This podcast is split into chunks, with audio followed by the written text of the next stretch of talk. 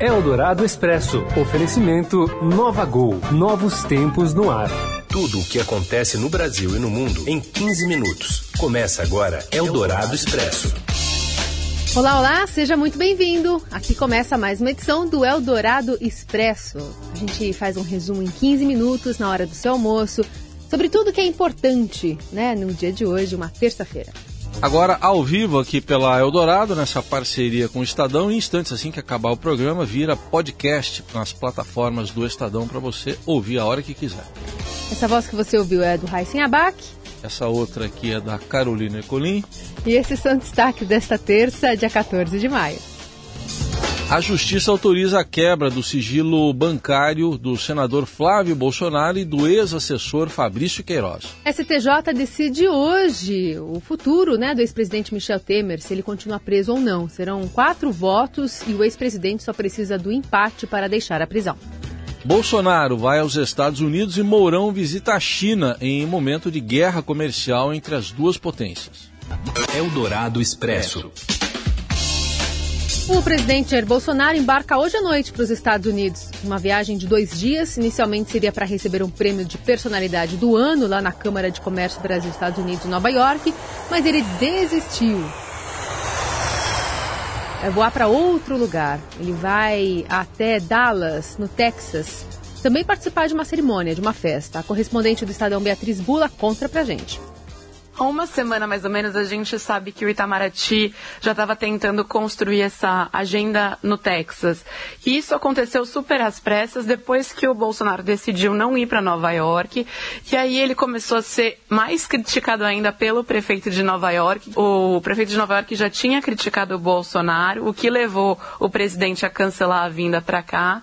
E aí quando o Bolsonaro cancelou, o prefeito criticou ainda mais, falou que o, o presidente do Brasil era covarde, etc. E aí isso incomodou muito o Planalto e o Itamaraty e eles decidiram organizar uma outra viagem para os Estados Unidos para mostrar que sim, o presidente pode ser recebido nos Estados Unidos, né, em algum outro lugar.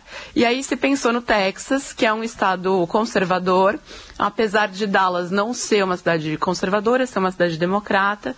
Enfim, começaram a costurar essa agenda, mas que foi super às pressas. Ontem o Itamaraty anunciou quais são as agendas do presidente, ele vai se encontrar com o ex-presidente George W. Bush e vai ter um outro encontro com empresários.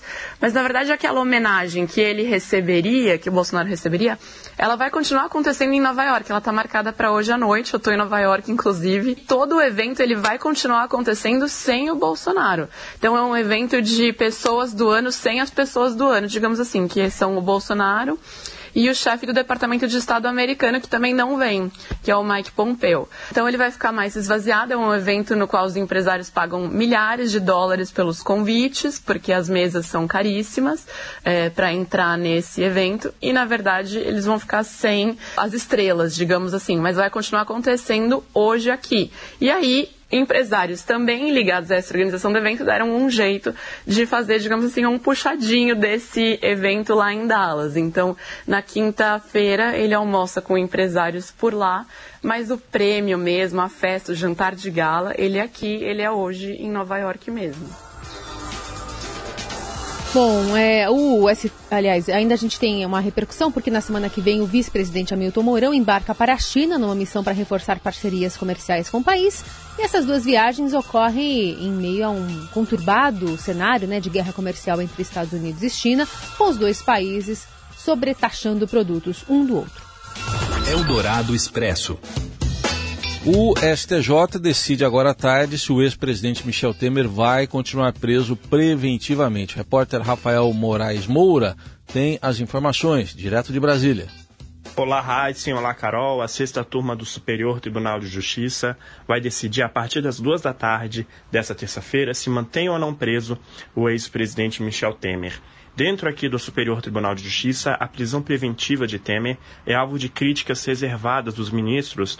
Eles apontam que não há fundamentos suficientes para justificar a detenção do emiribista e, além disso, avaliam também que, se Temer for colocado em liberdade, isso não representaria uma ameaça para a continuidade das investigações.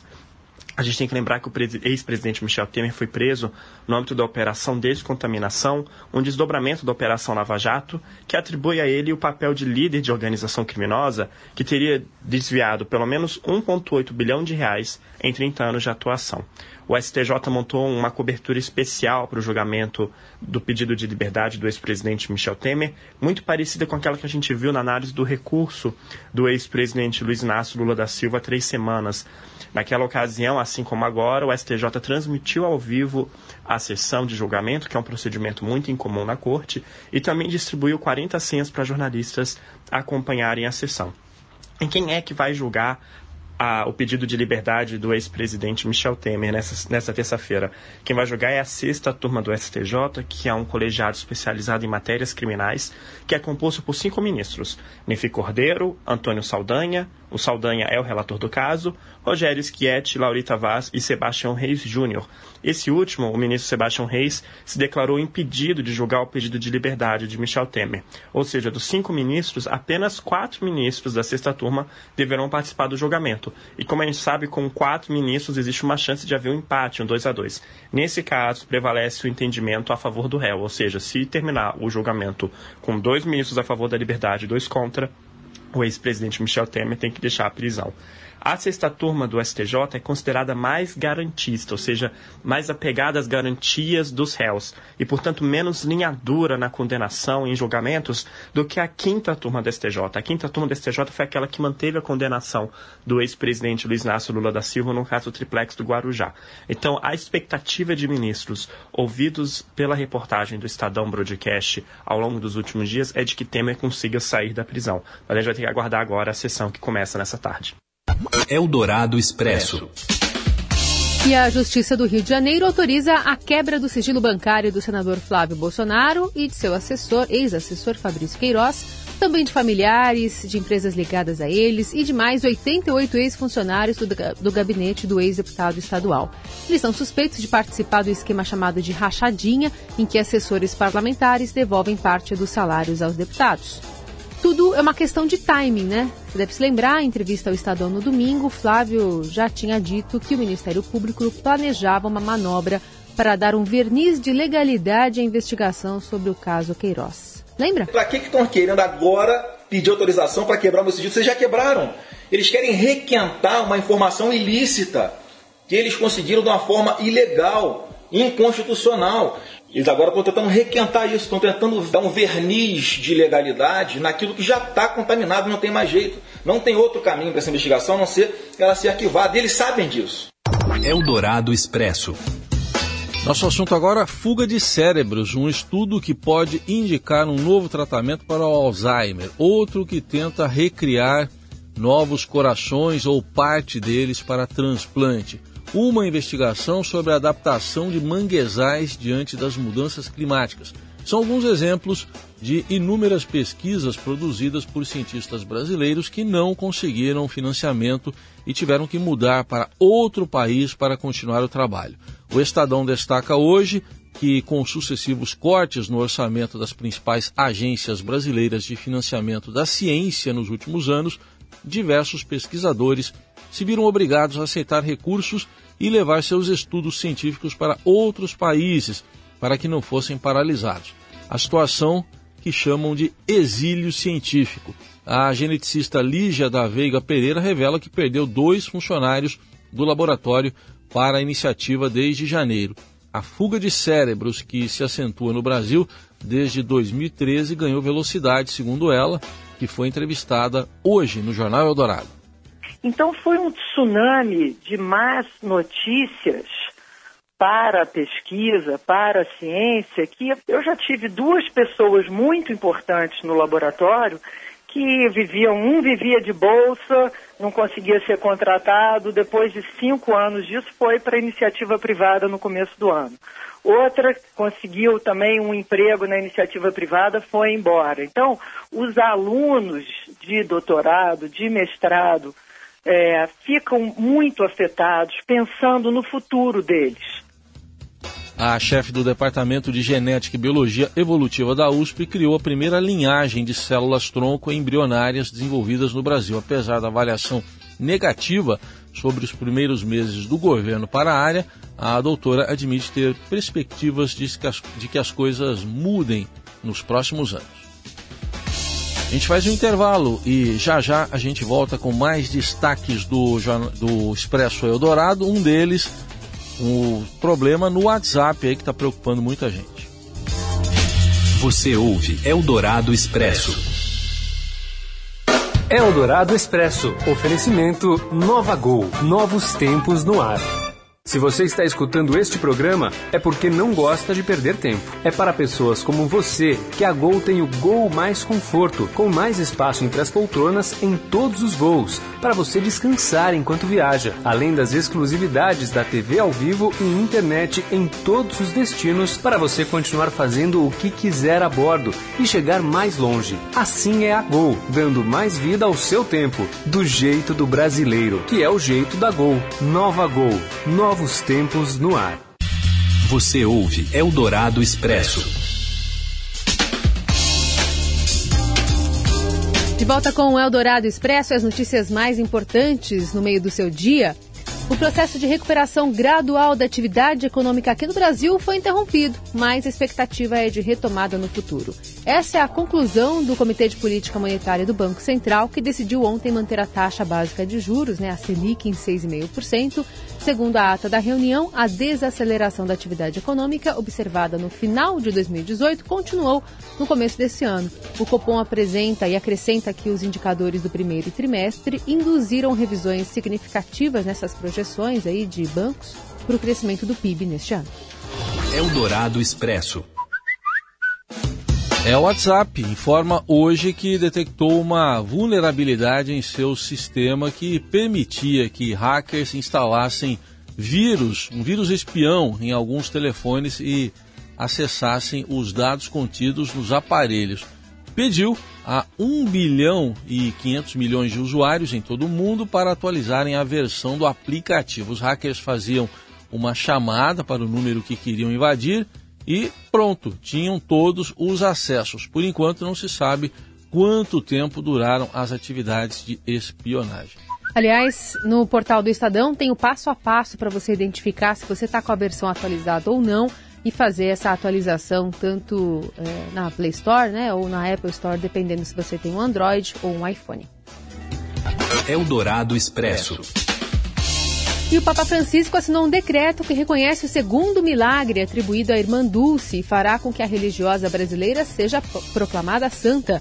O Vaticano ainda não divulgou qual foi esse segundo milagre. A Arquidiocese de Salvador informou que se refere a uma pessoa que estava cega e que acordou enxergando. A entidade Obras Sociais Irmão Dulce, fundada pela Freira, confirmou o caso, mas não divulgou mais detalhes. O primeiro milagre que permitiu a beatificação há oito anos foi a recuperação de um paciente que teve uma grave hemorragia pós-parto. Conhecida como o Anjo Bom da Bahia, ela será a primeira mulher nascida no Brasil a ser canonizada. Eldorado Expresso. E começou um novo desafio e difícil também para a carreira do técnico Vanderlei Luxemburgo. Acompanhe no comentário do Robson Morelli. Olá, amigos! Hoje eu quero falar desse Vasco, desse novo Vasco, agora sob o comando do Vanderlei Luxemburgo, que vai estrear no fim de semana no jogo contra o Havaí. Ele estava na partida do Vasco contra o Santos no fim de semana no Pacaembu, participou lá do alto, olhando o time, fazendo avaliação, anotando algumas coisas, pôs algumas vezes a mão na cabeça, como quem diz: Meu Deus, onde eu fui amarrar meu burro? Mas o Vasco é um time time é um time que pode ser recuperado na mão do Luxemburgo. Acho que o Luxemburgo é um treinador bom, bom, que sabe fazer, mas que precisa se focar que precisa mergulhar nesse Vasco e não pensar em outra coisa, pelo menos nos próximos seis meses. A gente sabe que esta é a principal crítica ao trabalho do Vanderlei. E ele está muito animado. Ontem ele deu a sua primeira entrevista, apresentou sua comissão técnica. Vai ser, na, na visão dele, um trabalho bacana. Ele até fez questão de tirar os outros times do Rio é, por onde ele passou. Olha, não me interessa mais Flamengo, não me interessa mais Fluminense. Agora eu sou Vasco e quero ser ídolo aqui no Vasco. Como grandes jogadores que jogaram no Flamengo, se tornaram ídolo também no Vasco, jogaram no Vasco, se tornaram ídolo no Flamengo. Isso faz parte da rotina. E o Flamengo, para mim, agora ficou para trás. Nem falar do Flamengo. Só vou aceitar a pergunta do Vasco. E a partir do momento que eu começar a trabalhar, eu quero que eles lembrem do Luxemburgo, treinador do Vasco, com grandes conquistas, para me tornar um ídolo torcedor. Falar, pô, esse cara é. É, esse cara é, é o cara que nós confiamos, veio para cá para fazer o trabalho e se tornou um ídolo nosso aqui.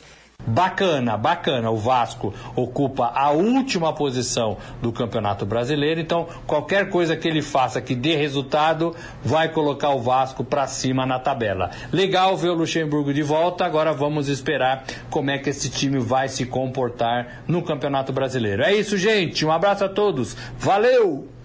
Eldorado Expresso. Existem mulheres que são uma beleza, mas quando abrem a